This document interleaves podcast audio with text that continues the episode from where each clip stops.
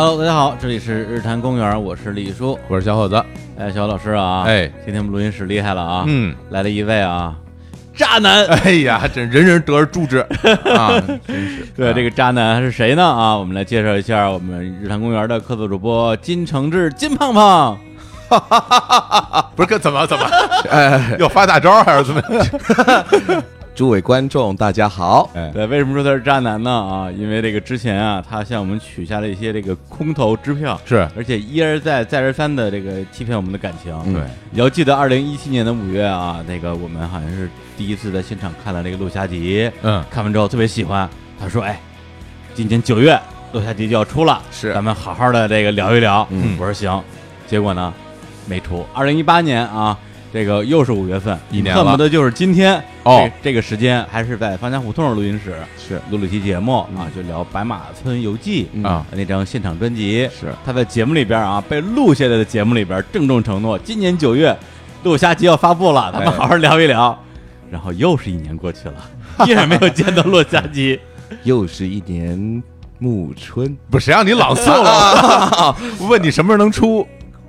各位，在夏天来临的时候》。，哎，也就是六月三十号，哦《落下即将全面上线。这回不说九月了，因为呢，其实是我们的啊。制作人许诗雨，哎。他因为没什么智力，一直在 一直开喷了，人身攻击一了。直在拖，一直在拖。然后每次呢，他会给我一个大概的时间，嗯，我觉得九月份吧。嗯。我说那我出去说了啊，他说啊说吧，我说完就打我脸，这个，哎呀，嗯那你这这个六月份这靠谱吗？我觉得啊嗯，我拿我那个，嗯，我也没有什么好启示，我拿小伙子老师的性命启示。凭什么拿我启示啊？六月三十号一定跟大家见面。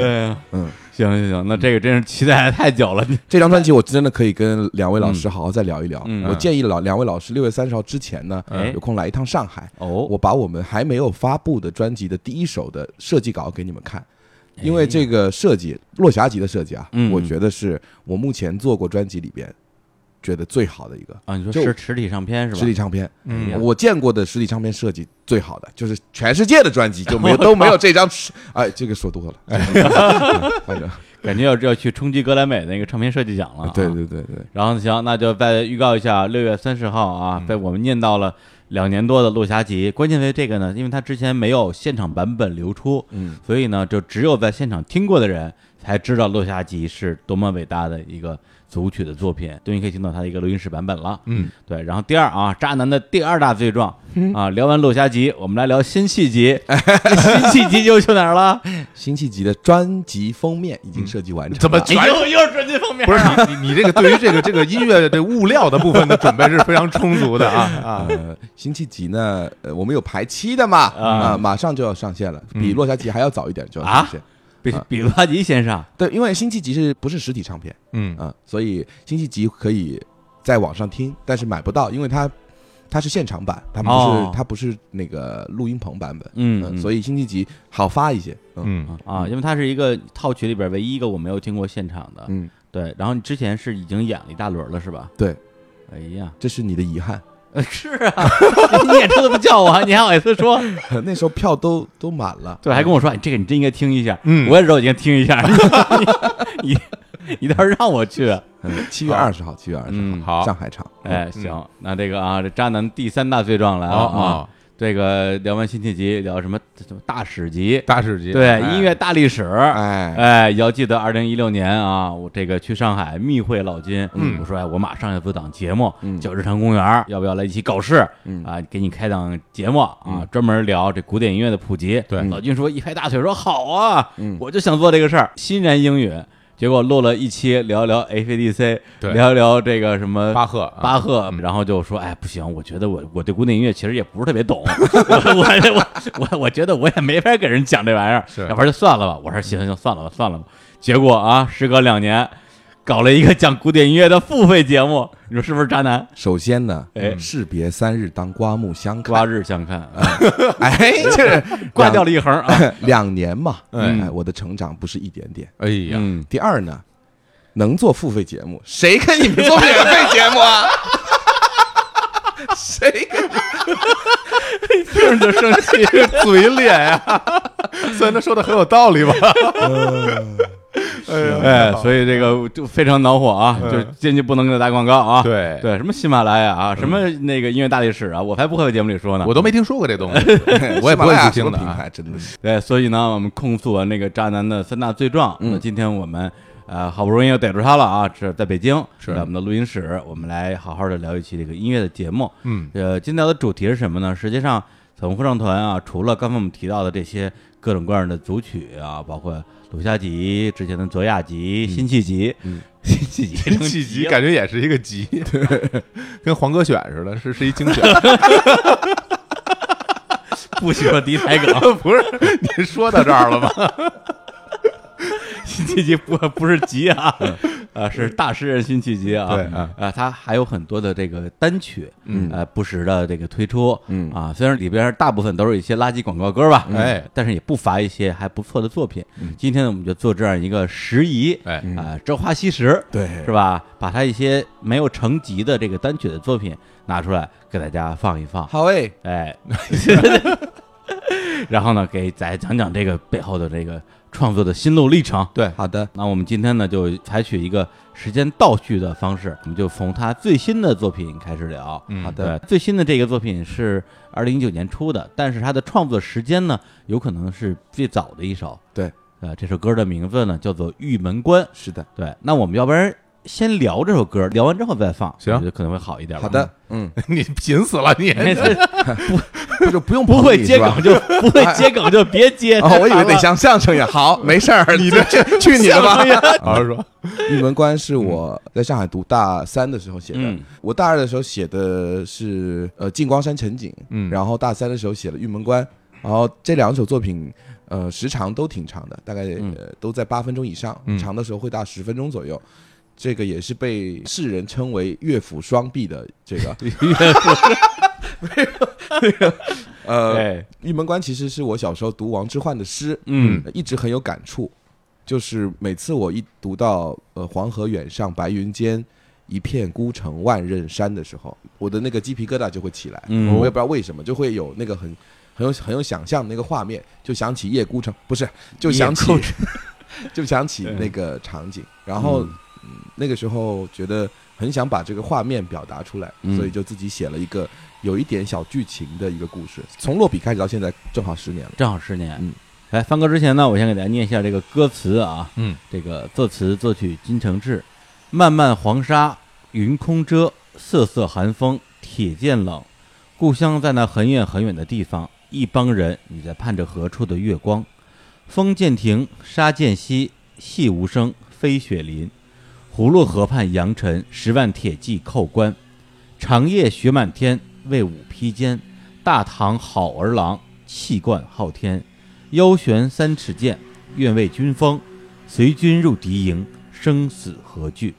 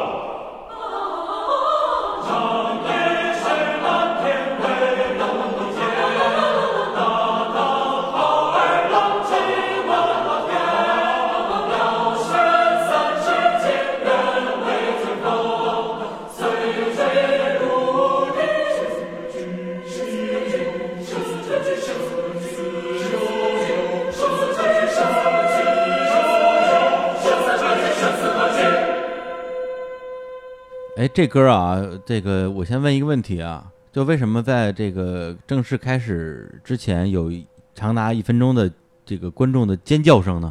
这个其实不是尖叫声，我们听到的高频其实是由呃通过口哨、通过嘴巴模拟出来的风沙的声音啊，有这个，也有。就很多风沙的声音啊，那个嘴巴模拟出来的，其啊，其实是啊，你干嘛呀？你以为是那种啊，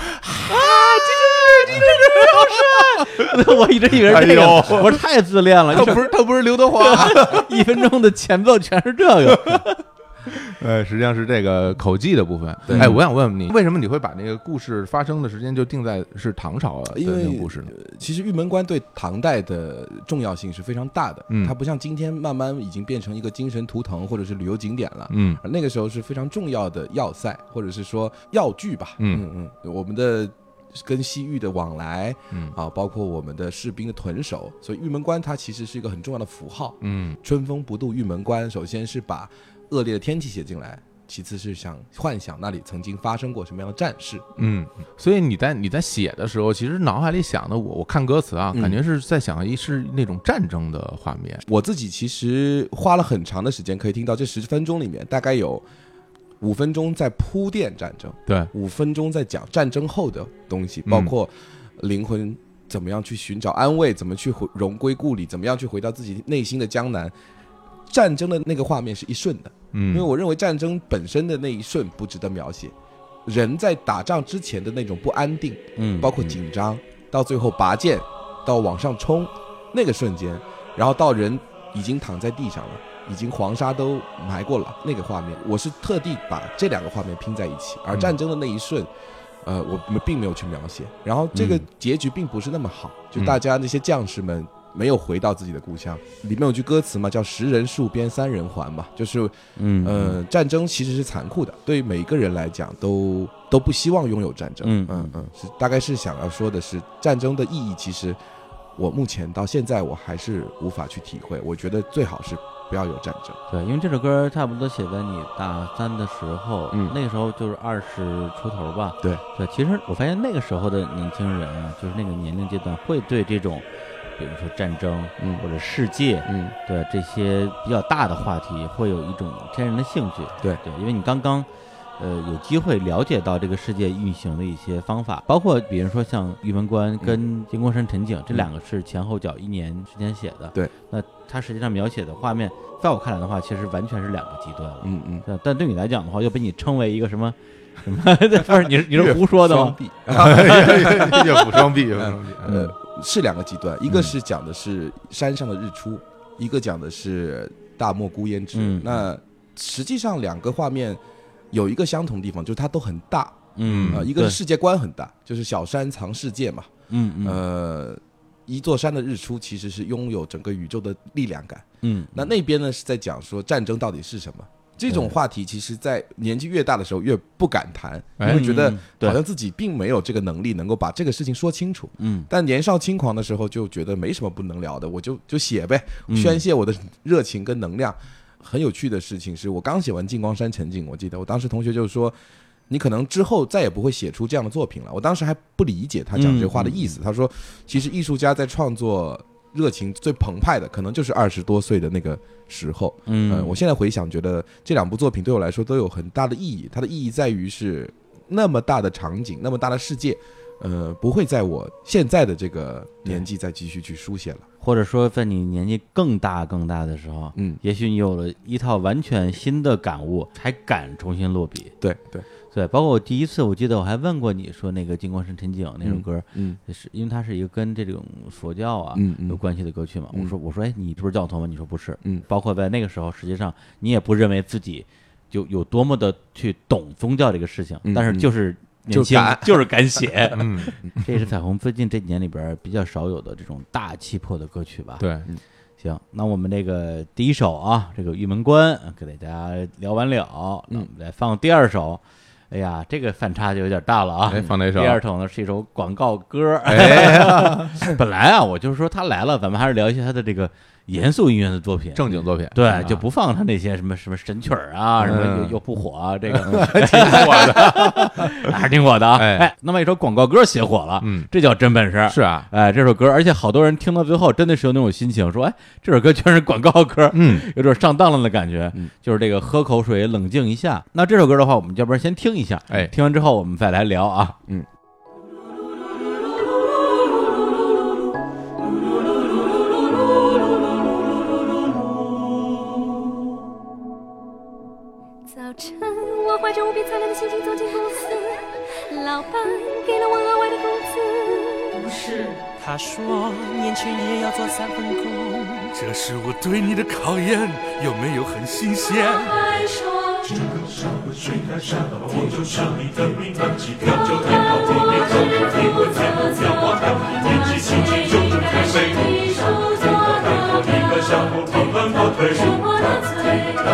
道吗？不知道，你知道吗？不知道。喝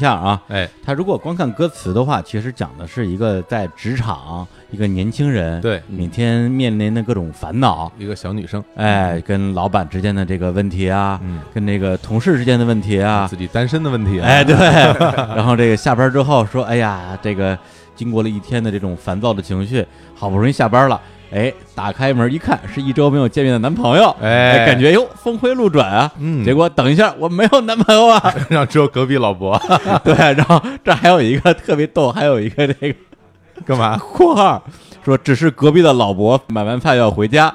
对，括弧这里就不要吃亏是福了吧？这这吃的亏有点太大了啊！老伯有福了，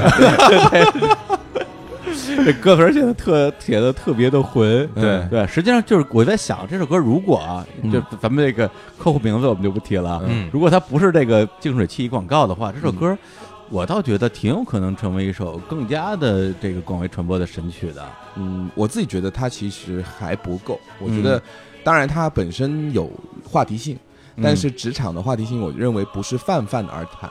所谓职场，还不如说他说的是一一群女孩的心声吧，就是这个年纪的女生会有的一些烦恼。嗯我觉得她可能更倾向于这个。职场只是它发生的场景，对，嗯如果从这个角度来讲的话，这首歌其实讲的更多的是个人感受是嗯啊，而不是一种社会现状。嗯，嗯就比如说，如果你要写个九九六，可能大家就都会有有共鸣了，说啊怎么怎么样。但他九九六啊，啊，呃，哎没有一看你就不上班，我告诉你。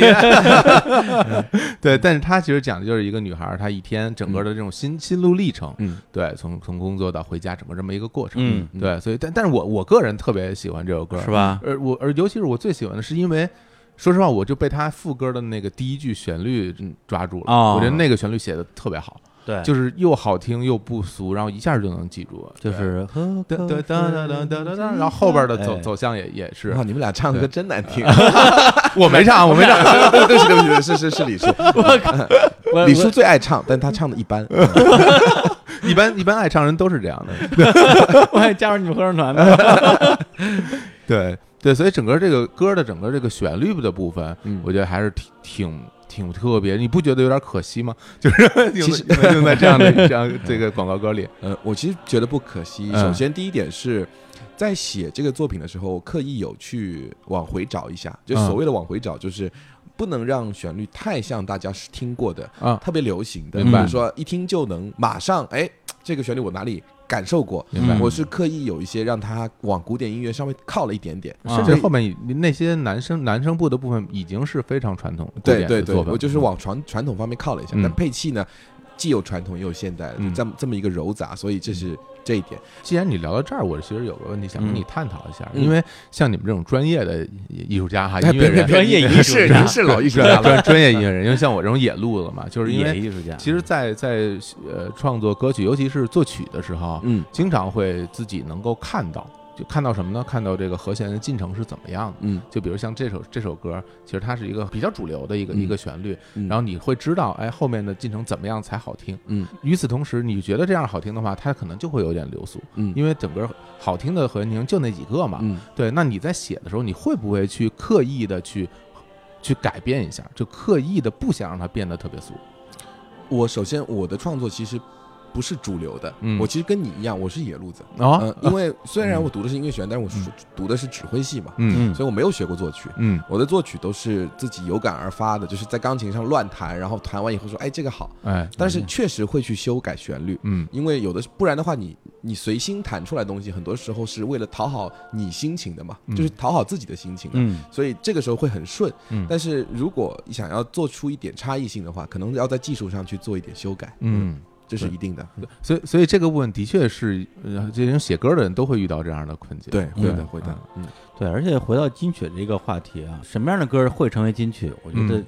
两个点啊，哎。第一是你要有这种这个让人过耳不忘的这种旋律，嗯。对，比如说之前的这个什么被掏空啊、哎，张世超啊，就是总感觉是里边某一句你一听，哎，突然就就能能够记住这个旋律，甚至能跟着这个就感觉是，哎，我操，又唱，又来了，生气了，不唱了。哎，反正呢，就是你就听一遍、听两遍就能唱出来。会了，对，第二个里边要有金句，嗯，对，一一听这一句说，哎，这这写的就是我，对或者说，哎，这个是我生活中的画面。比如说，哎，就是公司来了一个同事啊，比如说叫路易斯，嗯哎，来了之后就哎跑过来说说这个，我有个建议啊，不知当讲不当讲，这个就多招人恨啊。嗯大家一听就觉得这写的是我，所以就是按照这个标准的话，我觉得这首歌还是挺符合我心目中的某种金曲的标准的。嗯包括这首歌应该也是你们，比如说最近这几年的这种商业类的歌曲里边，就是是的，呃传承就流传度比较高的一首。对对对，这首是我呃我自己在写的时候比较用心，然后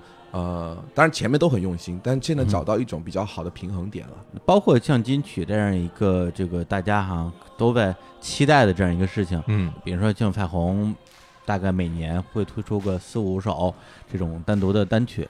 一般来讲，我只要一看歌名，我心里会有个预判，说哎，最近又出了这个大作了啊，又出大作了。哎，然后一看这歌名，说哎呀。这这神曲啊，神曲啊，对，然后结果一听说，哎呀，这首又不是神曲，嗯一听，哎，哎呀，这个又不是神曲，哎，就就会就会有这种心情，嗯，就是现在离咱们去年聊这个话题又隔了一年时间，嗯，对，然后你要，你对神曲这个事情现在有没有什么新的思考？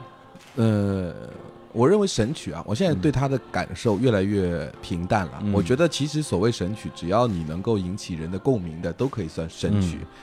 啊，今年我们其实没有想到的，比如说像外公的一封信嗯，在微博上转发也过了三万。对，我要跟大家报告一个数据，就是目前收听的全网的排行，排第一的是我们的团歌彩虹，嗯，排第二的是感觉身体被掏空，对，排第三的是我喜欢，哦，嗯。排第四的是怎么也想不到的，嗯《白马村游记》里边的南浦云。啊，哎呀，所以就是说，这个太这个太这个想太意外了，太自己意外了。不知道，嗯。我自己也不知道。嗯。我最近知道这个数据的时候，我都吓一跳。啊，就是原来其实我们觉得有些离观众很远的作品，嗯。实际上是偷偷的被听了很多遍的。哦。所以我现在对于像你看这个里边没有春节自由之南，嗯没有张世超，对，那其实我觉得真正的神曲应该是首先能经得起时间考验的，嗯，其次是以能引起真正的共鸣的。那我觉得外公的一封信也好，我喜欢也好，我觉得这些作品虽然是单曲，但是它真的给到观众一些东西，嗯我觉得就很知足了。嗯，对，或者说神曲里边带一个神字，嗯总给人一种说这里边要出一些奇招的感觉。嗯，但实际上刚才说的那几首，像彩虹也好，像外公也好，我喜欢也好，我觉得就算金曲吧。对，它里边没有那么多搞怪的幽默的部分啊，嗯不像张世超或者是春节自救指南，但是它真能打动很多人的实际的那种内心的情感吧。我是觉得那个南普云这首歌的这个排名啊，我至少贡献了三百到五百次这个播放。其实《白马村游记》是我特别经常听的，嗯可能是你所有的作品里，就是嗯彩虹所有作品里，我听的次数最多的嗯，一一张专辑吧。对，包括我们去年这时候跟简承志录的那期节目，对像马马村的节目也特别的受欢迎。就我自己其实是有一个感受的，就是说。嗯，它有一个场景化的东西。我我因为我我我想事儿就比较 比较数据数据流啊，比较硬核。是这样，就是有的时候我经常那个开车来往那个通勤的路上，嗯我我经常会就是选一个东西要听一下。嗯但当我把我的那个收藏列表打开的时候，我经常可能就选不出来要听什么。嗯但是这个时候我往往都会选择听《白马村游记》，哎，因为因为它的那种那种气氛和那种代入感，包括那种平静感，它我不用去专门去听一个什么流行歌曲或者重金属什么的，嗯。它是一个完全是一个情景化的一个一个音乐的体现。嗯。这个时候哦我就很愿意让它陪伴在我身边，所以我觉得可能你排名在前几位的那些歌曲，可能都有类似的效果。对，嗯，这我还蛮意外的，我以为大部分人听白马分都是在夜深人静的时候，哦，对心比较安静的时候才会听了。嗯，对，想不到在北京路上堵车的时候也能听白马村这样的作品。对，要不然就堵的就急了嘛。听那还能让自己 peace 一点。哎，白马村里边实际上也有一首啊，属于我个人的金曲，哎，那绝对是大金曲，是哪一首？西山雨西山雨啊，里边什么都没有，就是一帮人在里边黑黑灯瞎火的瞎聊天儿。对，对，就是我有时候就会晚上，呃，一个人在家里，包括昨天晚上，把所有的灯全关了，嗯然后就听这首《西山雨》，然后单曲循环，嗯就听一帮人在，因为当时在那个现场演出的时候，也是把灯关掉了嘛，是，在这个一片黑暗之中，嗯这些演员模仿白马村里边这些村民嗯在聊天，在对话。嗯，对，所以呢，哎呀，就是回到这个神曲这个概念啊，就是大家觉得神曲必须得是那样才叫神曲就，很有设计感的。很有设计感，很有神曲。对，但是可能对于金生志来讲，或者对于我们每一个听歌的人来讲的话，嗯这个神曲的标准都是不一样的。是，呃不是因为金承志在这儿我这样说啊，白马村游记》这个这张专辑，我真是不知道听过多少遍了。嗯但是，而且它对我来说，其实我不知道哪首歌都叫什么名字。嗯比如大家都说，哎，这个喜欢那首，喜欢那首，我我不知道叫什么，我就是从头听到尾，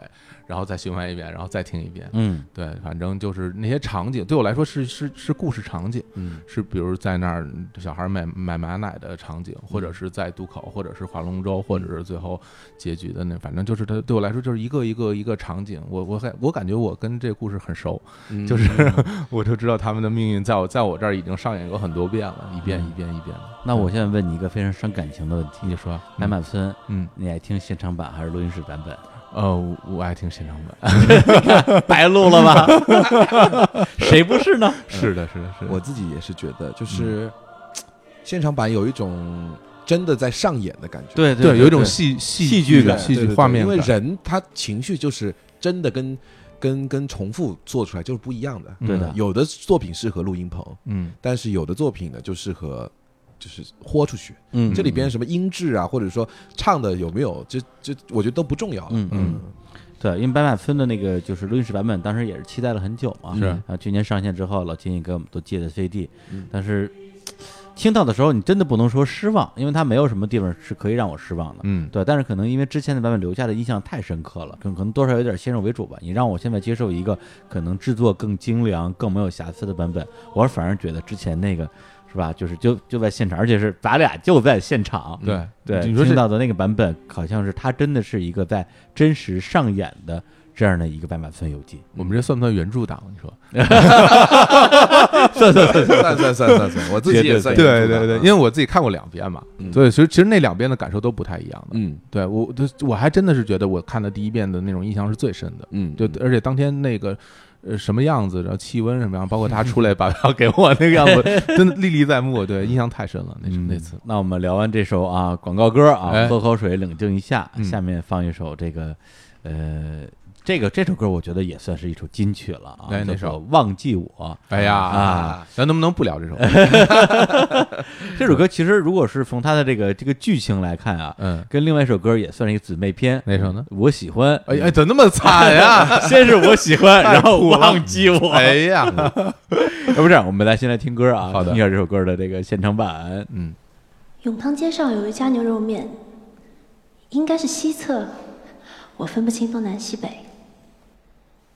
你带我去过一次，后来我常去，每次让老板少放一些葱，他不听，只好一次一次都挑出来，放进小碗，假装你会在一旁帮我吃掉。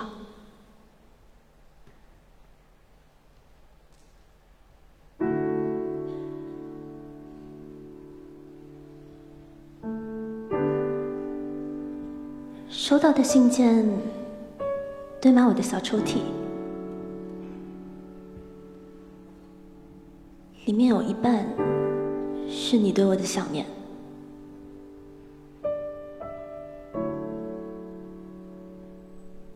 可是最近没有收到了，只有促销券跟账单。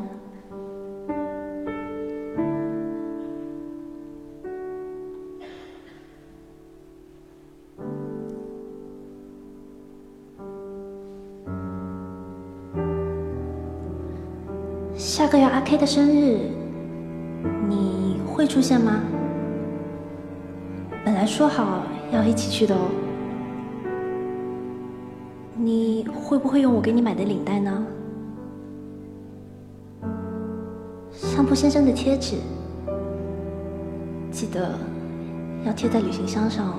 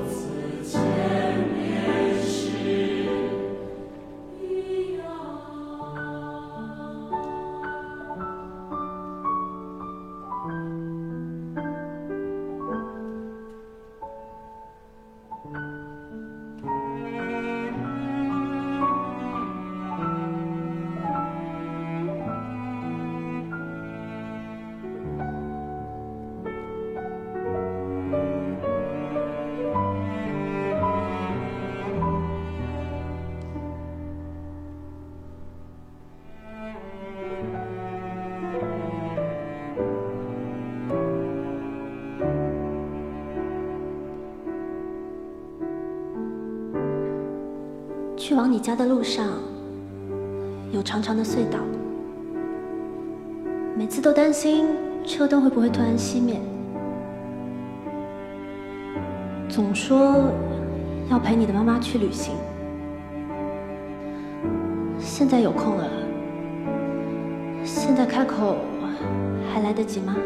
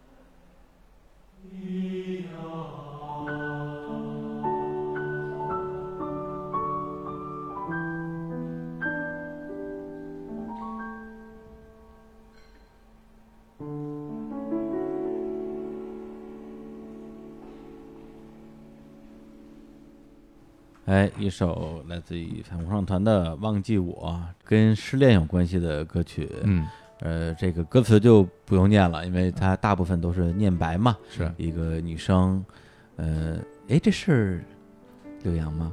怎么什么呀？这李叔心心念念柳阳，每天都是念着柳阳啊。柳柳阳小姐姐，我她的粉丝啊，啊柳阳的尬唱，我这唱的 尬唱不，她那个就叫柳阳的尬唱啊对唱的可好了啊，所以所以不是是吗？呃，当然不是，我啊柳阳跟我就感觉是父子关系。柳阳生活当中，谁是父呀？啊？柳阳生活当中就是个男孩就是特别特别不是可爱。啊，我没说，我没说是跟你分手的人，我说这个这个念白的人哦，哦哦念白的人不是。你为什么要解释你们俩的关系？你你看有鬼啊！没有这个这全世界毁灭了，我我也不会喜欢柳阳。这种深情告白。把这发给他。我记得当时金正日那首那个给外公一封信上线的时候，嗯。后来我给他发了个消息，嗯。我说我说你以后啊就不要再写这样的作品了，就不不要再写这样的歌了，实在是因为因为就是我为什么这么说，就是因为特别难过，就是嗯。听了就会特别难过，嗯。然后嗯。就是这首歌也是，就是以后不要再写这样的作品了，就是这让让人心里太太难过了。你这种铁石心肠的人也会被打动吗？我也是人啊，我 也有人都喜怒哀乐我。我有我也有一点情感的，就是很敏感的。我我自己听听这首歌，其实听了听了一半，第一次啊，嗯我印象很深，我听了听了一半我就关掉了，嗯就就觉得很难过。嗯就是虽然这个它里面说的那些那些画面嗯并没有发生在我身上，嗯但我就感受到他的那种情绪，而且其实这种在歌曲里就放进朗诵的这种元素，其实是很危险的，嗯因为在在歌曲朗诵容易变得特别傻。嗯对，但是这个、嗯这个版本的处理让人听起来没有尴尬感，就是我听的时候就觉得就被融入到这种画面里面去了，然后就是整个心情会就特别不舒服。对，那种不舒服不并不是说这首歌给你带来那种不舒服的感觉，而是感觉到就是那种心情的低落和那种分手之后的那种那种伤感吧，嗯，就完完全全就传传递到至少传递到我的这种这种心里了。嗯对，所以我像这样像这样的歌，它没法排在那个热搜榜的那个前边，因哎为大因为大家不可能听太多遍的，因为太难、哦太难哦太难过了。对你你你你这这事儿，你为什么要写这样一首歌啊？对啊，呃，首先它是个现场版，然后嗯。这个歌呢，我是觉得每个人都有自己的过去吧，嗯。呃，但我自己作为一个男生，我很少去体会女生的心情，她到底应该是怎么样的。对。但是我我有一天也是在路上走，啊、我就在走，有有有一次也是在台北吧，我记得。我在走、哦。走走走到那个永康街的时候，突然想到，嗯。如果这个人他当时在这个地方，然后他经历了什么，他是不会告诉你的。嗯，就我们经常会碰到这样的事情，就是我们给一个人编辑短信，嗯。或者我们给一个人想说一段话，嗯。你编辑完了，你可能写了两三百个字，最后你一个一个字全部删掉，只是是没发出去。哎对，也有可能你发出去，但是被拒收了。嗯。这种情境其实是单方面的一种沟通。嗯。像《忘记我》里面，其实所有的话就像是日记本里摘出来的，就是这个人他其实再也没有把自己的情绪给到那个人听了，那个他想要倾诉的对象其实是听不到他这些话的，嗯。就是一个独白，一个自己的说的话，所以。呃，加入念白其实也是为了制造这种孤独感吧，就是想要让这种孤独感再多一些。当然，这个作品其实我看到还蛮多人不喜欢的，哎？哎，就是觉得这样很很尴尬，嗯，就是有一段人在念白什么的，但我觉得没关系，都是一种尝试嘛。嗯失恋这个东西，我觉得不用解释了吧，嗯。就是大家都可能会有过类似的经历。然后，呃，虽然这首歌它用的是一个女生的视角、嗯啊，一个女生可能也是因为相对感觉像是比较被动的嗯原因，然后离开了自己喜欢的一个人，嗯然后他会呃描述到很多的画面。对，那么其实呃，对于我们这种有过一些故事的人来讲啊，对，看到的一些句子明明跟自己一点儿关系都没有，比如说你会不会用我给你买的领带呢？对，这种其实两个人分开之后要做午夜交割嘛，嗯那最后你总会发现，要不然就有些自己的东西留在了对方那一边，或者是对方的很多东西可能就是当初你送给他的。对那么如果你还是呃抱着某种某种怀念的心情留下了对方送给你的当年的一些礼物，嗯那么你一定会想，你送给对方的礼物，对方是不是把它丢弃了？嗯。对这个事情，我觉得是一个你你不可能不想的事情，所以就像像像这样的歌词，对我一看到之后就会完全被戳中，因为肯定会有过类似的经历，嗯，包括后面有一个就是说，总说要陪你的妈妈去旅行，现在有空了，现在开口来得及吗？嗯。那这个也是站在女性的角度，是当年我答应了你，但是好像一直没有着急去做的一个事情，嗯。突然有一天发现来不及了。那这样的事情，我相信也曾经发生在很多人的经济里边儿，因为很多时候两个人的这种呃离散吧，嗯。有可能是比较突然的，对，有因为任何原因，嗯，也就是说，可能在两个人最终决定不在一起之前，还有很多的短期计划、中期计划啊对，都在进行当中，嗯。然后就突然停止了。嗯。这个部分的确是最打动我的，嗯。因为有很多的类似于这样的歌曲，它其实更多表现的是我们回忆过去，嗯。我们在想我们过去之前发生的那些事情，无论是美好的还是有冲突的各种各样的事情去想那些事儿。但是这个最难过的是，它是在憧憬未来，嗯它里面的画面都是在在想着我们我们之后可能会一起做的什么事儿。我本来满心期待的去期待我们未来会发生那些事情，是在我的生活里，我甚至嗯。我甚至在眼睛里我看到了那个未来嗯。是什么样子的、那种很开心的画面，但是这个未来就没有了，就未来没有了，会给人一种非常绝望的感受。对。比如说让我如果让我来写这样的画面的话，可能会有这样的一个镜头说，呃，比如说我当时答应你要给你做一个什么东西吃，嗯，对，可能等到这个快递把这个买的食材送到的时候已经分手了。嗯那你收到包裹时候的心情是什么心情？可能就是别聊这个，我感觉我们三个就已经脸脸泛眼泛泪光了，就不知道怎么聊下去了。是啊，是这是就是这就是好的作品吧？对嗯嗯对，嗯包括刚才提到的那个，就是送给对方的那个那个东西吧，它可能很多时候不是一个很很很值钱的东西，是它可能是一个小的很小的纪念品，甚至就是一个你自己的私人物品。嗯对，然后对方说，哎，这个东西因为它是曾经属于你的，所以我想要你送给我。嗯那么其实这个事情就会让你之后日日夜夜的去想念这个东西到底还在不在的这种感觉。所以下一首歌吧，下一首歌，哎呀，等会儿不行了，下一首歌，老泪纵横了。说实话，这首歌我当时跟小伙的状态一样，就是一遍没听完。嗯，对，因为因为不是什么时候都有心情去听这，去听这种的歌，就是那个合唱一起来就就就就特太讨厌了，就是 啊，我自己其实嗯呃现场演出的时候对我的要求也蛮高的，嗯就是比如说像外公也好，比如说像这个忘记我也好，嗯我演着演着就会代入嘛，是。那你又不能代入，你现场要冷静，你得去呃让团员跟你一起去歌唱什么的，对，这时候是特特别精神分裂的时候，嗯嗯特别难过。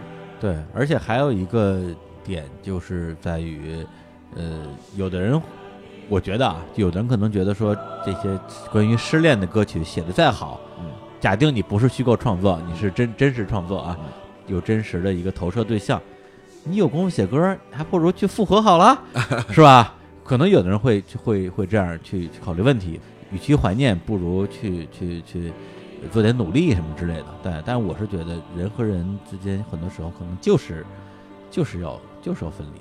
如果能复合的话，当初就不会去分开嘛。很多时候是这样，这么说有点怪，但是比如说你跟一个曾经非常亲近的人相处了那么多年的以后，突然之间有一天你要走了，那那个时候我觉得，与我个人的感受是会觉得你在离开的那一刻，你身上其实是有他的故事在你身上的。就无论走到哪里，虽然你们已经分开了，但是你的心里面有一个角落是他帮助你填满的，就是嗯就完整你自己吧，对有这么一个过程。就这样的作品，其实它不关乎审美，嗯不是说它我一定要写出一个悲伤的作品，它也不关乎自我感动啊。我会觉得这是一个真实的情感，如如果你不理解，就就可能有一天就会理解了。哎呀，好吧，啊，行，那我们这首歌就先聊这么多啊。好，行，那我们那个啊，这个放完《忘记我》这样一首这个催泪的失恋的歌曲，嗯，我们来放一首这个治愈的哎，治愈的歌曲。嗯。呃这首歌也是去年二零一八年我的这个我个人的年度金曲，嗯可有可能是我二零一八年听的次数最多的一首歌。哦，哎是哪一首？哎，夏天的梦是什么颜色的呢？哦，啊，我真的好喜欢这首歌。哎，哎，多写这样的歌。来听一下儿。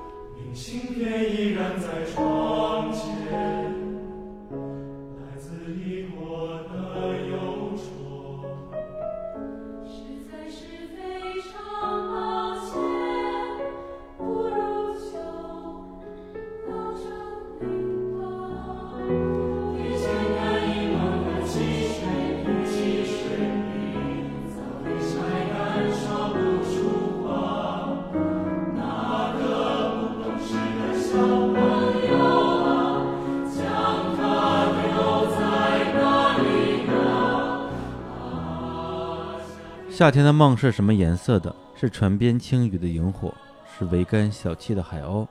夏天的梦是什么颜色的？是繁星娇柔的月光，是雨后山寺的晚钟。哎呦，这歌词儿无怎么法想象这样的歌词是这种人写出来的，是肥宅嘛？同一张专辑怎么能写出这么好的歌词啊？嗯哎呀，我的其实很多主要的作品有自己很强烈情感的作品，都是写给夏天的，是。包括《西烧》，包括《夏天的梦》。嗯。呃，夏天对我来说是一种很很淡的忧伤，然后是一种倦怠的橘黄色那种感觉。嗯。嗯，因为我在现场演出的时候，我跟朋友们说过，就观众说，我说，呃，一到夏天呢，大家可能想到有很多很多不同的画面，嗯。但是对我来说，夏天是一个开始，最重要还是一个离别的季节。嗯，就因为很多事情是以夏天为时间轴的。我们的哦大学时代，我们是以夏天为结束的。嗯我们的就是学生时代，每对无论是初中、高中、大学，都是到夏天就结束了。是的，嗯然后我们会看到很多梦，比如说我自己以前是足球队的，啊，我们就会老师也会告哦告诉我们说，过完这个夏天我们就要解散了，因为我们初三了那个时候，嗯就是每次每一个梦都会到夏天结束，所以夏天对我来说是那样子的颜色的。嗯然后我们的毕业旅行，呃，最后我们以为我们每年都会再相聚，但实际上毕业旅行之后，我再也没有见到那些同学了。嗯就是这是夏天带给我的一个淡淡的忧伤。嗯很多时候分手或者说离开也是夏天。嗯，对，包括你分手，有可能就是又说回分手了，就是啊 对，有可能就是因为毕业嘛，嗯对对对你小学毕业嗯分手了，嗯我的哎天，呦没有没有，然后小学、初中、高中、大学嘛，嗯对，然后但是分手之后没过两个月啊，又又开学了，嗯，新的恋情又开始了，哎，对，所以之前也有那个人写的歌词嘛，说所有的故事从夏天开始，彭坦的好像少年故事吧。但是早在这个之前好多年，我就写过一个小说，嗯第一句话就是我所有的初恋都是从夏天开始的，哎呀啊，你的作品，我的作品，哎呀，只写这一句话，后边下面没有了。这也叫小说？我天，小说嘛，小说不是，对，就是就是这个小小说嘛。其实心情跟刚才金城日说那一样，到了夏天，总觉得有什么事情要发生。那这首歌你为什么那么喜欢？哪点戳中你？我觉得呃旋律的部分就不用说了，嗯就是基本上我，比如说我在呃骑车，嗯对，在因为我不开车嘛，有时候会骑着共享单车，嗯然后去某地，然后手机里就放着我的我喜欢的音乐的是一个随机播放的歌单儿。对，每一次他随机播放的这首歌的时候，我整个人就会就有那种就是一股一股一股夏天的风，夏夜晚风吹过来的感觉。嗯对，然后伴着他那个旋律，整个人就会马上进入到那种非常缱绻的情绪里面。就是无论那个时候是什么季节，我穿着什么样的衣服，然后当时是本身是什么样的心情，一听这首歌，马上就进入到了非常有有故事的夏天的画面里面。嗯，对，包括他歌词里边写到的很多点，其实也非常的戳我。就是他最后就是很小很小的一个细节，就是电线杆一旁的汽水瓶早被晒干，说不出话。哪个不懂事的小朋友啊，把它丢在那里呢？嗯这种我觉得就是你让我说，我觉得就是文艺作品之中的神来之笔，嗯因为它没有任何的前因后果，它也没有任何的表达诉求，它就是一个画面。但这个画面就好像电影里的一个镜头一样，对男女主角大家在对话，在发生各种各样的悲欢离合，突然在镜头里出现了一个丢弃在路边的汽水瓶，就让你觉得说他这个时候就应该在这个地方。杨德昌一样的，对对对，是吧是在在歌里边的话，他他他给我的冲击其实也是这样的。是我我个人是最喜欢夏天的，就是如果说一年四季让我选择我最喜欢的季节，它一定是夏天，嗯没有没有对手。对啊，然后那个我我在听你那那些描写夏天的歌曲里边，我经常会有一个画面感，或者说是一个色彩感。嗯也就是说，因为我自己对于夏天的记忆，我现在想起来，其实都是我童年时候的记忆。嗯，童年时候记忆，我记有几点是最最明显的，一个就是非常刺眼的阳光，嗯然后大家都休息了，然后整个这个城市感觉就就就静下来了，就空了。嗯，一般都是在下午两三点钟的时候的那那部分记忆给我印象特别深。嗯嗯对，所以就是我听到这些这些夏天的画面的时候，其实对我心里的感觉倒没有那么大的悲伤感，嗯但是会有一种一种虚脱感，就是那种特别无所事事，甚至有点无力的感觉。嗯然后我也会一边听着你写那些夏天的歌曲，想象我小的时候，呃，在很多暑假，然后那些下午我是怎么百无聊赖的度过的，嗯就是那那些画面，就是经常会闪回到我的那个脑海里。嗯，对，包括包括，其实我我自己都强行认为像，像榕树那样的歌都是发生在夏天的是场景。对，是嗯然后歌曲里边其实除了刚刚我说的画面之外，也有一些嗯其他的画面。两个路口以后是海，毕业旅行的中学生，嗯庭院外头排排站着，棒球队的高温拉力，这样的画面其实在我们的生活之中是并不常见的。嗯，这个是当时是在旅行之中看到的一个画面吗？是的，嗯，那个时候在燕根，呃，嗯一个嗯很小的城市了，在燕根旅行的时候，然后那个，呃，当然那个是沿着琵琶湖嘛，嗯所以两个路口以后是湖，不是海。哦但是琵琶湖足够大，然后会有一种这样的感受啊，包括旁边的棒球队在训练，大家无所事事的人都会坐在湖边等待晚上会不会有烟火大会啊。然后我记得我有个画面很很清晰，就那段时间在在在京都的那段时间，呃，八月份快到尾巴了，然后我看到两个，呃，四个四个高三生拿着那个那种我们这个长长的、短短的那个易燃的那个烟花，那叫啊那种手持的小烟花，线香花火，就是叫那个东西吧。嗯，呃，晚拿那个东西开始，大家点燃了，在鸭川边上，晚上大概十二点左右了，嗯大家又一起欢呼，说毕业快乐啊，什么我们要去找到更好的自己，就这种嗯青春宣言吧。哎，我呢正好在楼在在上面的一个公园上，就看着他们几个人，我一边喝酒，我已经喝醉了。我是个醉汉，泥醉者，在 在街边晚上的时候，嗯。就看着他们，我就觉得青春这么好，就他们其实嗯，可能不知道自己现在庆祝的这个青春，在十天以后可能就会不一样，就他们自己会觉得，现在我们是不会过完的夏天嘛，嗯那十天以后夏天就过完了，嗯，然后我们就各奔东西了。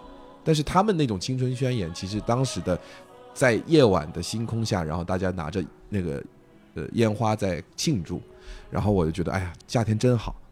对，所以说其实有的歌它被写出来，是因为在内心积压了很久这样的情感，嗯有的时候就是被这样一个画面击中，嗯，突然就有了一个灵感，是这个灵感最后变成了一首歌。嗯，是的，这这首应该就是比较典型的一首，是吧？对，这很典型，就是嗯倦怠的夏天，然后离别的夏天，有意思的夏天，都在这首作品里面。嗯，而且这个歌其实是属于你去年，去年，哎呦，去年夏天都一年了啊，是吧对啊，我觉得像昨天的事儿一样。是吧？嗯对，去年出了一个应该算是一个小唱片吧，叫《夏日安可曲》，里面收录了这个几首不同的作品，风格还都差别挺大的，包括像《单身喵日记》《肥宅群侠传》，还有《萤火虫》。嗯当时是怎么想把这这么几个，其实我觉得不是特别挨着的歌拼成这样一个夏天的概念？嗯，其实呢，都是在一个礼拜左右写出来的，一星期之内呃，一星期之内。写出这几首歌，是的，四首。好，然后当时疯了，就是说，我说我要挑战，我就啊。一一礼拜我写四首歌，啊，写完以后排，排完以后演，然后所有的一定要压在两三个礼拜里面完成这件事情。然后当时诗雨就劝我说：“老金啊，就是 慎重啊，嗯。你你是爽了啊嗯，整个团队包括那个时候夏天大家都要旅行嘛，啊，然后这假期都没了，然后但是当时我就想试试看，嗯。我能不能在一个礼拜里面把这些东西都弄出来。嗯。所以虽然叫夏日安可，其实写的是说夏天的故事，也是我自己夏天的时候四个状态，类似于嗯。嗯但是喵日记其实是讲的是我自己的猫的故事，但实际上讲的还是人类的情绪啦。嗯我们把自己的情绪投射到猫的身上，然后萤火虫是，如果说单身喵是求而不得的话，萤火虫呢是两个小年轻初入爱河的感受。嗯那夏天的梦是什么颜色的呢？其实是褪色以后了，就是，嗯，我们可能要离别了啊。肥宅呢就属于活腻了，就是。就离别了之后，离别了就就是自暴自弃了，变肥宅了，对对啊啊。就，也就是我们三个人现在的状态啊很真，这完全是一个非常真实的一个写 创作啊。呃，所以从求而不得，然后嗯相遇，然后相爱到离别，最后疯了，嗯。肥宅了对，嗯，我觉得这是一个非常完整的乐章。可能在一个夏天里会发生的事情。嗯。行，然后这张专辑里边，其实除了这个夏天的梦之外啊，嗯像萤火虫也是我个人还比较喜欢的一首歌。嗯然后这首歌呢，今天我们也会在日常公园里边播放它的一个非常非常特别的版本。嗯它这个从歌名儿到歌词完全不一样。嗯，哎，这首歌的歌名呢就叫做《他们对我失去了信心》。因为这首歌的这个首演将是在六月十四号，对，小侯老师生日当天，这是个好日子。哎，在这个上海黄浦江上一艘特别的船上，是的，哎，会做一个公开的演出。嗯，然后呢，我们现在啊要放的就是当天在现场录制这个版本，嗯大家可以先听一下。好，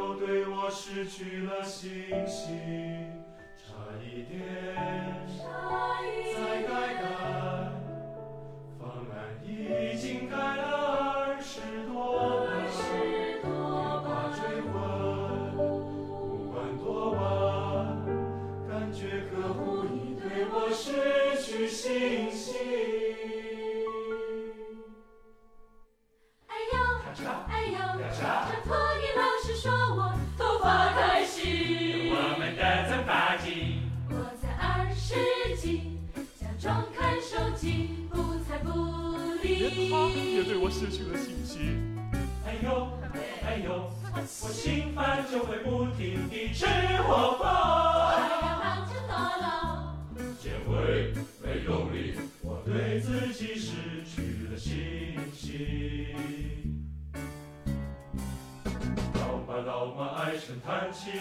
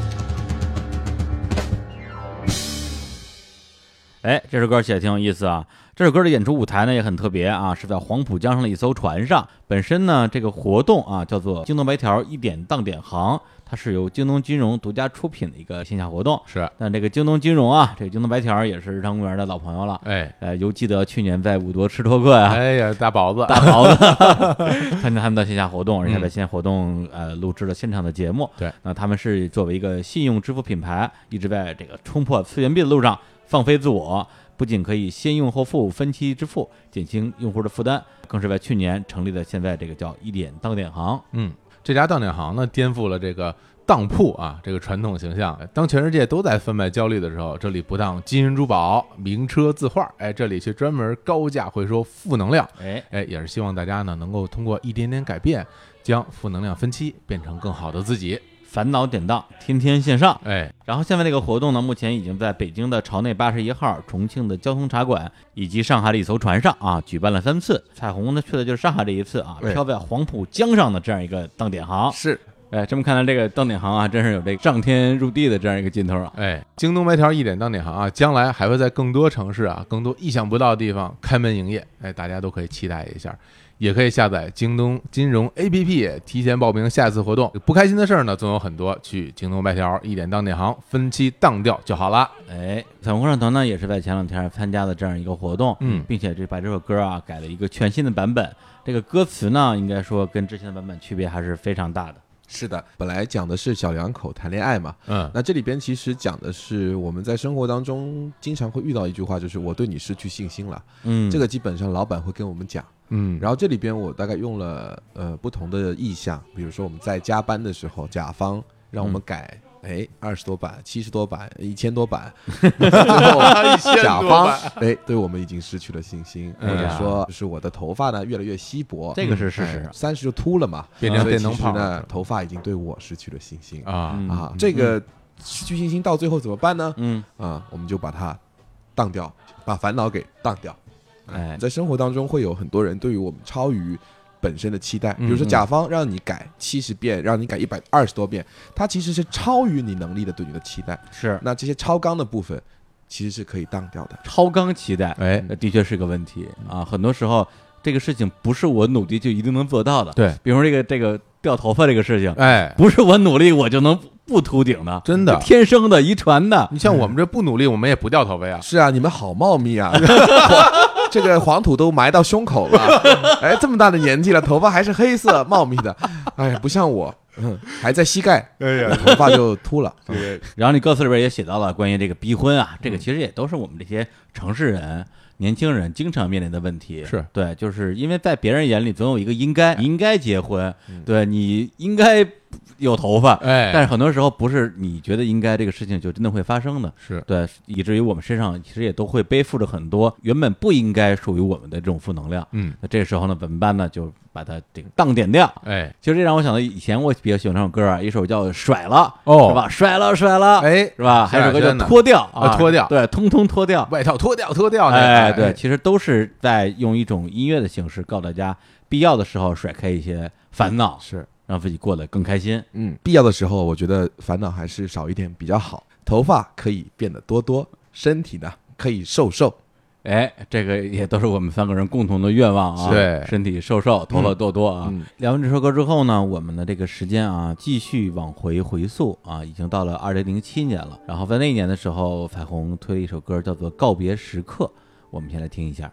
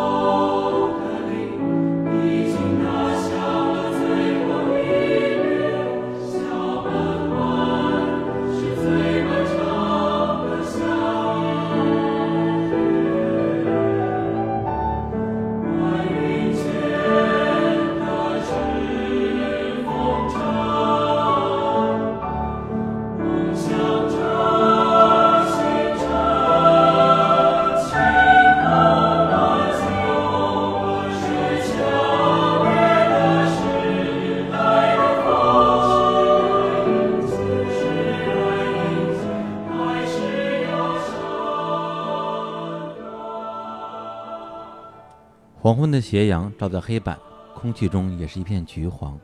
白色粉笔写下许多字，谢谢同学，保重老师。空旷的无人的篮球馆，听不见球鞋摩擦的声响。记得那是我们最后一场比赛，不断奔跑，努力加油，明天会是怎么样呢？呃，看歌词的话，其实就知道这是一首关于这个毕业的歌曲啊。嗯，而且里边的很多画面，其实跟刚才提到的《夏天的梦》也有一些相似的地方。是对，那当时是在什么情况之下写的这首歌？我的高考晚了一年，嗯因为那个时候去北京学音乐了，嗯所以当我回到校园准备高考的时候，我同学都已经毕业了，都成为了我的学长。哦所以那种感觉就是，呃，我错过了一个高三的毕业的那个气氛，嗯，嗯所以会有点孤单。然后到最后自己毕业的时候，其实整个年级段，嗯嗯，好像复读加上我的就就几个人，啊剩下的人都已经毕业了，就那个感觉还是很孤独的。嗯嗯，所以其实最漫长的夏天应该就是高中的那个夏天。那你同学比你先一年毕业了，你再回来之后是要跟着下一届一起对，下一届一起高考啊，但实际上那些同学对你来讲全都是比较不认识的，嗯，都是学弟，嗯。嗯，就那种心情，其实跟像我们这种就是一个班集体三年下来一起毕业的心情，可能又不太一样。是的，因为我自己其实对于这种呃毕业啊毕业的这种离愁，也相对来讲是比较敏感的一个人。我不知道为什么是这样的，因为比如说像我上大学之后，经常会去我的高中校园，嗯我去看看，嗯。高中回初中，初中回小学，嗯。小学回幼儿园，真的，我小学哦都会跑到我幼儿园去看，就是嗯。总是去。会去回忆那时候发生过的所有的这些故事吧，那些嗯画面，嗯。然后而且我当时那个高三毕业之前一直在听一档节目，是北京音乐台的一个主持人叫郑阳，嗯。主持一档节目叫那个校园民谣，嗯。然后他每年就在毕业季的时候就会做至少四期特别节目，这个特别节目就叫毕业纪念册，嗯然后里面就会放大量的跟这种毕业有关系的歌，嗯对，你想那个时候，呃，我差不多从高一就开始听毕业纪念册这个节目，嗯去想象自己离自己还很遥远的这个毕业。哎，会有的，我对也有，我也有。会会会去想象，如果有一天我也毕业了，或者什么样的心情。嗯真等到高三那一年，真的都不敢听，一听就要哭。是吧？对，而且那时候还是电台嘛，还也没有网络。如果你当天晚上不听的话，你可能你也以后再也没有机会听了。嗯特别纠结的那种心情。然后他们也会都会用同一首歌当开场，就是那个尤克里里的一首歌，那个歌名就叫《别纪念错》。凤凰花已开放了，嗯空气有夏天味道。每次只要到今天，我只要听到那任何地方听那首歌，马上就是上高三时候的所有那些画面啊、校园啊、自己的那个高中的宿舍呀、的样子，却都会浮现到眼前。它像是对我们人生的一个刷新吧，告诉你说，来，我们进入下一个阶段了。嗯，它这种强行的让你，呃，马上摆脱这个环境，进入下一个环境，这种感觉，我觉得我们人生后面的很多年可能都不会有那么密集的切换，初中切高中，高中切大学，大学切完了就没了。我们现在可能一家公司的跳槽跟毕业完全不一样。对，一个是你公司跳槽的这个节奏，其实对于很多人来讲的话，可能一个地方可以干到很多年，嗯甚至超过十年。嗯对，那对于我像我这种换工作比较频密的，很多情况之下离开这家公司，很可能就是因为我并没有跟这个公司产生很深厚的感情。嗯对，离开的时候也觉得没有什么可留恋的，甚至觉得很开心，嗯终于终于他妈的可以从这地方离开了。嗯但是毕业这个事情，呃，我觉得对于大部分人来讲啊，可能都会有一些这种离愁别绪在里是的面。对，因为高考其实对我来说也是特别特殊的一种体验，因为像小学初升初中的时候，那时候还太小，也没有那种说就感觉哎呀跟大家分别的有多依依不舍。至少我啊，可能那个成熟比较晚。然后呢，我初中、高中是在同一个学校嘛，所以我中考完了，就从初中到高中，觉得没有什么变化，没有那种分离感。啊，对对，而且我的那个初中、高中同学基本都是 一同一波人，都是同一波人，只不过顶多去了别的班了。对对对，然后就经常搞混，然后 但是到了那个高考结束之后，会觉得哎一下，因为我在那个学校待了六年嘛，嗯。同一个学校，一下子就生活不一样了，而且我背井离乡，嗯去到上海，嗯然后跟我原来的高中同学、中中学同学基本都没有任何的联系嗯和接触了，所以那个时候就感觉真的挺孤独的。所以我我真的一直到这些年吧，我还经常回到我的高中去看。嗯我经常跟青岩老师，我们俩一个学校，我们就经常到学校去看，而且我也写一些跟学校有关的歌。操场魔影，对对，完完全就是为了那个写的，就是嗯然后现在回去都会觉得有一种，就我是个外人，但就好像我不属于这里了，然后人家也不让你进了嗯，但你总想进去看看。你说这个我特别有共鸣，嗯因为我是大学的时候经常会回我的那高中母校去逛逛嘛。嗯，对，那时候学校的样子变化也不大。嗯对，就是你看到的每一个角落都会有很多的重叠的画面嗯在你眼前。嗯然后呢，结果上我工作之后没过了多久，我们高中的学校成了一所名校。哦，对，就是我上学的时候其实也是名校，但没有那么有名，没有那么厉害后来对，后来变成北京第一了。嗯然后我我发现我进不去了，学校的门卫就开始就开始查了，就是说你干嘛去啊？我说我我我回母校看看，不不一定。我当时的心情就特别难，对吧？特别难过你就觉得你你你被排除在外了。对啊你，你不能再进到这里。我也是，我们不让进。后来对啊，我跟青年就让了我们找了我一嗯个中学同学，因为他后来回到我们学校当了老师，大学毕业之后，啊，然后我们从通过他买了一套学校的校服。然后我们就穿着那套校嗯服就去 live house 演出，啊，其实也是有这种啊，。我以为你穿着那套，我以为闯进去的闯进去呢，但你的样子不像 像哪来上班好几年了，冒充中学生那。时候你已经已经工作了嘛？嗯青年老师可能还能像中学生，哎我已经不像了。但是我们就穿着那衣服去演出，也是想回到因为回到那个状态，因为我们从那时候开始的，嗯也想一直延续那个状态。是我最后一次回到高中母校，可能都是毕业可能十年之后了。嗯当时因为正好认识一哥们儿，然后就闲聊天儿。他说他经常去游泳，我说嗯去哪儿游啊？他说去人大附啊。哎，我说哎我们我说我们学校游泳馆呢。他说对啊，他说对外开放的。哦，我说那哪天我跟你去一趟呗。然后那天我就跟他一块儿去了。然后进门的时候，门卫说干嘛的呀？他连那个游泳票都没掏，直接就跟那个门卫说游泳呢，然后就进去了。哎呀，特别凶，这么粗暴，我说这也行啊，早知道我下面也这么说，就跟着他就是去假装去游泳。其实我我其实我根本没游，哦对，他去游泳，我就在校里边就转了一圈。嗯，对，就是其实那种心情就有点像他歌里边写的所有的那些那些画面吧，又又回到了那个高三毕业的那年的夏天。嗯哎呀，对，又又回到夏天的话题了。真是，嗯，而且他歌词里边有几句，我觉得特别能代表那个时候的，呃，你说是年轻人吧，对的的那种心情，就是晚云间的纸风筝，梦想着星辰，清空乱流，是强烈的时代的风，是该迎接还是要闪躲？对我觉得就是在年轻人啊，就是无论是高中毕业还是大学毕业，其实要面临的其实都是一个时代带给自己的冲击。嗯，对，大学毕业要进入社会，这不用说了。高中毕业，其实我觉得，呃，从大学生活带来的冲击，并不比进入社会要小多少。嗯，因为高中的时候，基本上他都是老师管着你，嗯，对，就你所有的行为都是有约束的。上大学之后，真的，其实如果你想要自由自在，是可以很自由自在的，只有法律约束你。对 甚至你可以很早的就进入进入到社会。是的，我自己在毕业的那一天，我会觉得我好像长大了，嗯但其实没有，嗯，但是会总觉得好像我我应该长大了。是的十八岁之后进入学校，呃，真正的焦虑当是毕业很多年才带来的。我觉得很奇怪，我比别人要晚熟很多，就在嗯毕业这件事情上，包括人生抉择上，我是毕业了很多年，有一天突然意识到，我好像回不到那个年纪了。啊，因为你嗯在那个年纪，可能你没有那个感受。我是在二十七八的时候，我突然想起，我已经不是十六七的那个小伙子了，嗯我没有办法再去做十六七岁那些梦了。哦，才发现原来我已经毕业十年了，就那个感觉就才才才真的有了。嗯不过说到回不去啊，有很多往事，其实在我心里面嗯还是都有很多印记的。不过我自己写作就是这么个习惯，我喜欢把很多往事掏出来放在日记本里面。那音乐对我来说也像写日记一样吧。嗯呃，写完毕业，然后你会知道这个这个时光你是回不去的，但有一些人你是也很难再回到他们身边，或者他很难再亲近你的，因为他永远的离开了你。所以，呃，我前段时间刚刚发布的外公的一封信吧，也是这样的一个主题。然后这首歌呢，本身就是是写在夏天，也是写给夏天的一首歌。嗯同时我们节目播出的时候，其实也应该也是在六月份了。是嗯然后又是一个毕业季。嗯然后去去年夏天的时候，也是在这个录音室，我们录了一期关于这个高考的节目，聊了很多我们自己的高中生活和我们听众的高中生活。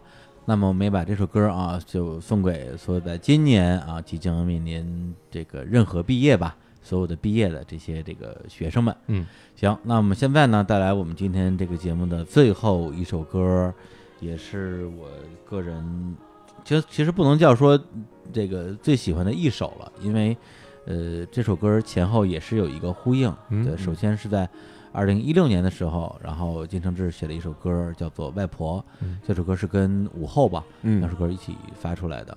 然后当时就已经成了我的二零一六年的年度的最重要的一首歌吧。然后在呃就是前不久，然后金承志又推出了这个外公的一封信。嗯我们之前在人公园的两百期特别节目里边也播了这首歌。嗯对，就是外公和外婆两首歌中间隔了三年的时间。嗯因为我自己是跟我自己的外公外婆非常亲近的，对，所以我看到这两个名字的时候，其实心里就是还没听歌，心里已经咔嚓一下，就那种感觉。嗯，外公其实写的其实是外公对自己的叮嘱，嗯那外婆写的其实是自己对外婆的思念。他两个一个是动态，一个是静态的，就像我外公跟外婆两个性格一样。我外公是一个特别乐观、特别特别乐观的人，然后讲话也是，呃，特别口无遮拦的，就很开心的，想什么说什么的。嗯外婆呢是比较谨慎的，然后比较温柔的，所以这两个作品，一个是火，一个是水吧，就是至少给我的感觉，我写出来的时候，一个是静静的播放，一个是像，嗯、火焰一样的去感染你，这是我觉得我我对于我外婆跟我外公的完全不一样的感受。你小的时候是和外公外婆一起长大的吗？呃，我比较我比较受人欢迎，我啊 拿、我我外公外婆跟爷爷奶奶都都去啊，两边跑。嗯，对对，因为我小的时候是在爷爷奶奶家，就彻底长到上学的年纪，啊，才回到自己家，嗯，所以就一直跟他们相处。嗯然后呢，就是我从你的歌里，就是听你的描述，就像你刚才刚刚说的，其实能是能够听出来这个这两位嗯老人他们不同的性格的。是，但是我恰恰会觉得，就是像你的那些作品里，嗯真的就是包含这两个元素。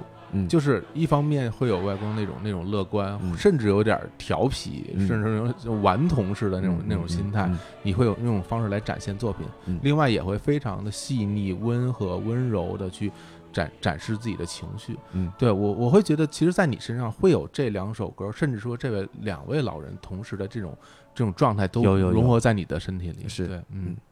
我觉得外公给我对嗯最大的一个东西是叫做乐观，嗯。嗯，就是我不论在呃顺境逆境，还是都是要笑着面对。嗯。那外婆呢，她是一个呃吃过很多苦的人，所以哦她对于很多事情的理解都是偏承受，然后消化啊，那种。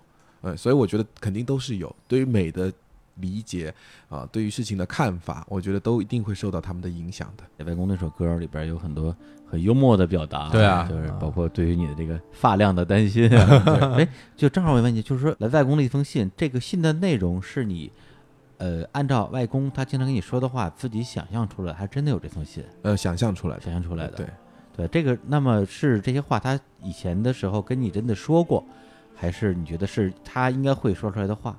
呃，一半一半。嗯。呃，有一个很核心的就是让我不要叫他外公，嗯，他说外国人都叫名字，啊、他觉得叫名字是平等的，他嗯觉得叫，呃，叫外公显得他自己好像跟我是长辈跟晚辈的一个关系，嗯。他就觉得这样就会让人跟人之间特别有距离感，嗯，所以他是这样的一个人，嗯。呃，所以会在这个基础上，其实他说出那些话，我觉得都是都是正常的，嗯。就是他怎么样对你的期待。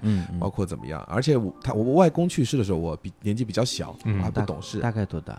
呃，四岁还是几岁？哦哦。呃，，但是我我我是我说话比较早，所以我四岁的时候 无障碍沟通啊，四岁的时候从小就很能聊，呃很能聊。然后呢，我记得我妈跟我复述过一个画面，就跟电视剧一样，嗯。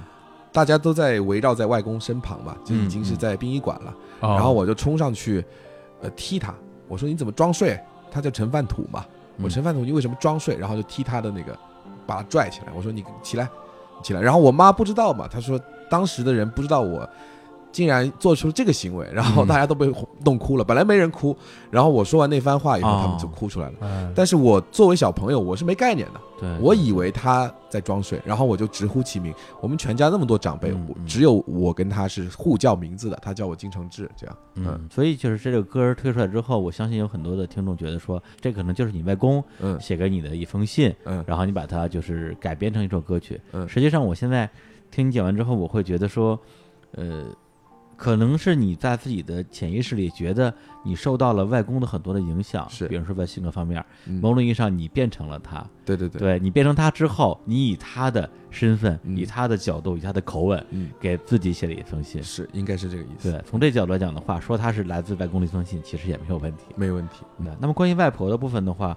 呃，你其实的确是用了很多更细腻的表达，嗯。包括我个人非常喜欢在你的作品里边读到的很多的景物描写，像对星星在眨眼，辉映河面的斑斓，穿过几个小巷才是他的家，嗯其实很像以前读古诗啊，嗯一上来是一个画面，嗯然后啊这个曲径通幽，最后到了外婆家，嗯，对，那你跟外婆的这个相处的时间应该会更长一些吧？会更长一些，因为呃，外公去世以后，外婆一个人嘛，然后很多时候都住外婆家。嗯，再后来读到中学的时候，外婆就住在我们家了，哦所以就一直跟外婆住在外婆离世以后。嗯那小时候很好玩，小时候去外婆外公家的时候，我是坐船的，哦温州都是水嘛，哦那，个时候对对对，哦所以就出门的时候呢，就是叫船，叫船，船划过来以后呢，就是那个摇啊摇，摇到外婆桥，真的是这样的。嗯最后的几个桥洞穿过去以后，就是外婆家，都是走水路的。然后呢，上岸了以后，就是一上岸就是外婆家，嗯外婆家一下岸就是我们家后门，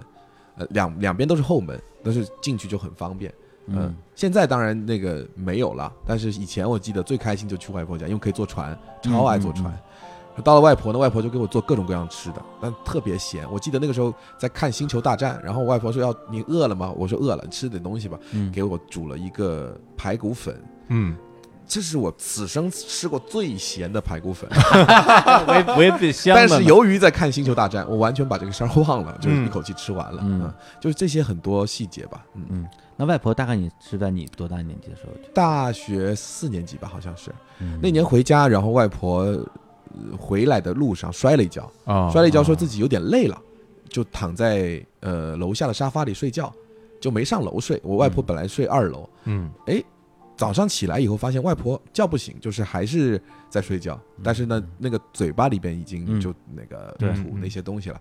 然后我们送到医院，没多久他就去世了。嗯，哦。就是摔摔到了我们，但是他表现出来的症状没什么异样，嗯。只是说自己困了。嗯。啊。我们以为就是只是困了，结果睡下来就不行了。嗯。对，因为我觉得就是爷爷奶奶、姥姥姥爷啊，嗯。我们北方叫姥姥姥爷，是。然后呃，其实是呃一种很近的一种亲缘关系吧。嗯对，但是每一个人成长经历跟他们的关系其实都特别不一样。嗯，对，比如以我为例，比如说我爷爷我就没见过，哦对，就是在我我爸还很小的时候他就去世了。嗯对我奶奶是一个相对比较严厉的人，嗯对呢，就是我我我很怕他。然后我姥姥爷呢，就是就像刚才金晨说的，首先也带过我，而且我可能是我这一我这一代的孩子里边，他们唯一带过的一个，嗯所以呢，感情之深啊，就是简直就是无法形容。然后同时关系也很亲近，嗯而且那个我后来我姥姥姥爷都住在，就是跟相当于是在我我们家和几个姨的家里边儿轮流住嘛，嗯然后也很多时间相处，嗯而且我之前也在节目里说过，就是我始终觉得我跟我外婆有一种那个虽然隔着一代人，但是我觉得我说什么你能听懂的感觉。啊对，所以就是总是觉得，其实之前也在一些文艺作品里边描述过这样的老人，嗯对，就是年轻人啊，嗯这个从这个村子里出去了，进了城，然后遇到什么这个挫折啊，遇到遇到什么样的打击，又回到村儿里跟家家里的老人说一说，而且是真的是外婆那一代老人，他还能给你说明白。就我跟我外婆相处的时候，其实会有这种感觉。他虽然没有，就是影视作品里面表现的那么睿智，说我要给你讲什么人生大道理，很多时候可能就是跟他倾诉的过程之中，很多自己心里边的那些。呃，很很压抑的东西，其实就就其实已经得到了一个释放了。嗯，对，其实他这个歌里边最后歌词里边写到的就是说，这个第一遍跌倒涂的红药，第一碗排骨粉的味道，就是那个特别鲜咸酸特别咸的味道对啊，第一次我开口叫外婆，第一场恋爱，第一个小孩，多希望你也知道。嗯，我们大部分至少爷爷奶奶、姥姥姥爷是见过其中一部分的。嗯对，但是，呃，特别是像我，像我这样的人吧，也我我我也不代表别人了，其实就没有机会让我的那一代的亲人见到我的小孩儿嘛。嗯对，其实对我来讲，可能也有时候会想是一个遗憾，是会想是一个遗憾。嗯所以就是当时听到这首歌的最后的这个这个这个歌词的时候，当时也会觉得说，呃，其实以前以前可能是我自己的一个隐秘的心情，嗯不太会拿把它翻出来。嗯去去去仔细思量的，结果就被人给写出来了，说哎呦这这人怎么这么讨厌？就是啊老是把人心里边最最最大的也是最隐秘的遗憾写出来，然后写成歌吧，就只有这种感觉。嗯，我因为拿音乐当日记，这是真的，就是我就是想把自己的想法写进音乐里面。那嗯有的还没有发表，但是我是觉得就是就是这么做了，嗯，可能也比有的人写文章吧，有的人发微博，有的人就忘了。但对于我来说，我就特别想把它写下来。我我就挺想知道，就像外公外婆这两首歌，你自己嗯平时会会听吗？我才不听呢！你一不听，你写出来让我们听。我写的那个过程，我已经完成了我的日记了。不是，就像你不会读嘛，自己日记。不是，但是你你写的时候你不会哭吗？我会啊，我当然会。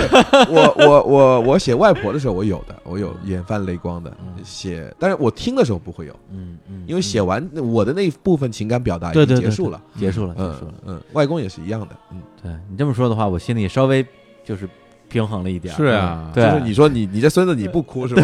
我哭的，我当然哭。对呀，嗯，不能只让只让我们这些听歌的人哭。对啊嗯，行，那我们今天也跟这个金承志啊，从他今年刚刚发表的这个《玉门关》，从二零一九年也是随着这个时间的一个洪流啊，回溯了三年的时间，嗯，然后回顾了他这三年里边发表的一些呃我们两个人比较喜欢的一些单曲，当然还有一些其他的作品也都很好。但是其实彩虹就像我们之前的节目里说的，他这个乐团也好，或者是金承志的创作也好，是有很多很多不同的面向的。嗯里面既包括了可能对于一般百姓来讲啊最熟知的那些打引号的神曲，嗯。也包括了像呃泽雅集、陆下集、白马村和接下来啊，据说已经在啊哎。酝酿的新的这种组曲。是。那我觉得这个呃是一个更加有架构，然后更加有它自身的一套完整的审美体系的这样的一个完整的作品。嗯，同时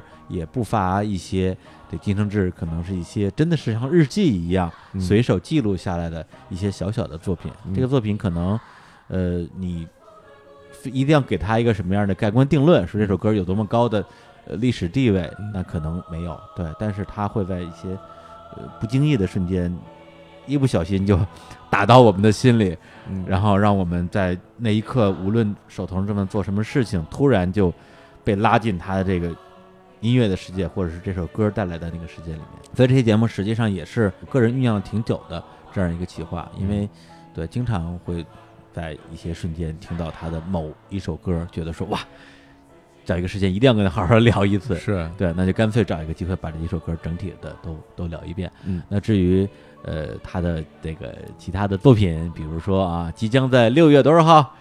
六月三十日，《落霞集》全网上线，哎呀，这回你得聊了吧？你再不聊，我那我都弄死你了！我以小伙子老师的发量起誓。